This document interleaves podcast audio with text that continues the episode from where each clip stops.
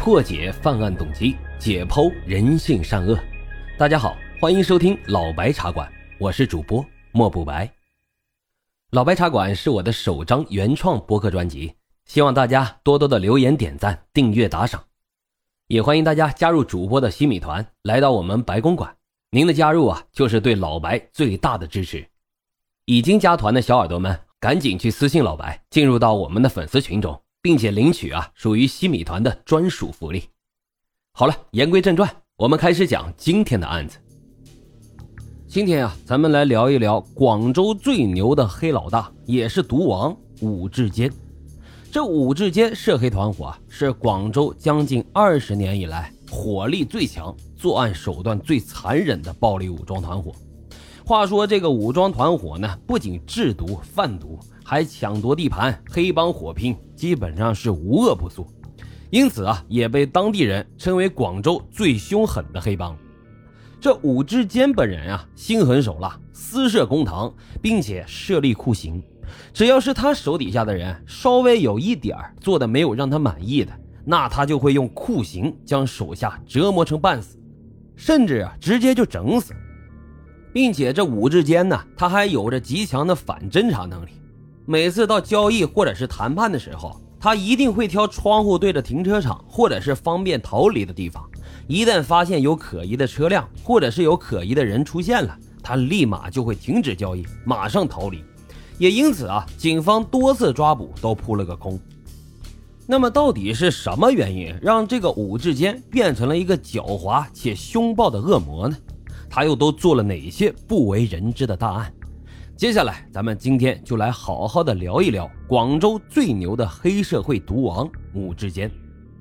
这武志坚呀，一九六四年出生于广东省广州市荔湾区，家里面还有一个弟弟。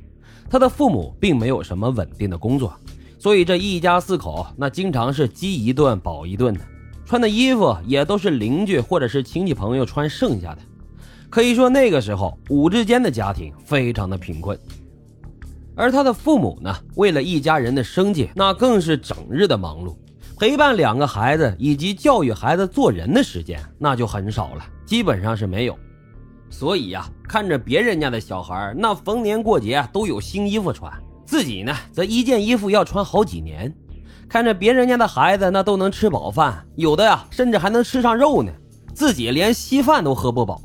在这样环境下长大的武志坚。那心里就变得很敏感和暴躁，甚至发生了扭曲。这武志坚呀，刚刚上初中的时候，因为家里面比较穷，所以他本来是没有办法上初中的。但是他的邻居和亲朋好友实在是看不过去了，就主动提出要尽他们所能来帮助武志坚上学。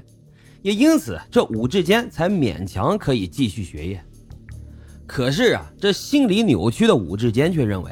邻居的接济根本那就不是帮助，而是对他的施舍和赤裸裸的嘲笑。他甚至觉得这邻居在践踏他的尊严。而在这种心理的影响下，那武志坚满脑子全是仇恨，怎么可能好好安心的上学呢？也无心听课了。最终成绩不佳的武志坚没上多久就选择了辍学。辍学后的武志坚呀，便早早的步入了社会。早已经被贫困压得喘不过来气的他。进入社会，那第一个想法就是搞钱，要尽快的搞钱，也要过上有钱人的日子。基于这种想法，再加上那个时候武志坚年龄小，是非分辨能力差，于是啊，他便听从了那些狐朋狗友的建议，开始给人当打手。你还别说，这武志坚打起架来那是天不怕地不怕，并且非常的凶残。因此，没过多长时间，他就在当地混出了一些小小的名气。随着这名气的增加，雇他打架的老板也是越来越多。就这样，武志坚靠着混社会赚了点小钱，基本上可以说是不愁温饱了，还有些结余。可是这整天打打杀杀的日子久了，他也清楚，这当打手那就是个小混混，并不是长久之计。拳脚无眼，万一哪一天自己要是出点意外，被对方打残或者是打伤了，这辈子不就完了吗？剩下的可能就是等死了，所以呀，这武志坚就开始盘算着如何能让自己做老大呢？在后面指挥，让这些小弟们去砍砍杀杀，这样啊，自己也不会有受伤的风险。但是混惯了社会的武志坚，他心里也清楚，要想拥有自己的团伙，那光靠狠劲儿是不行的，还得有钱。没钱谁跟着你呀？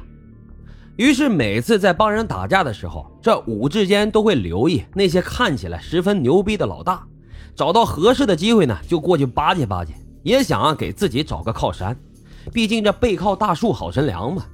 第二啊。他要看看这些老大，他们都是如何运作自己的非法产业的，也为自己以后建立团伙打好一个基础。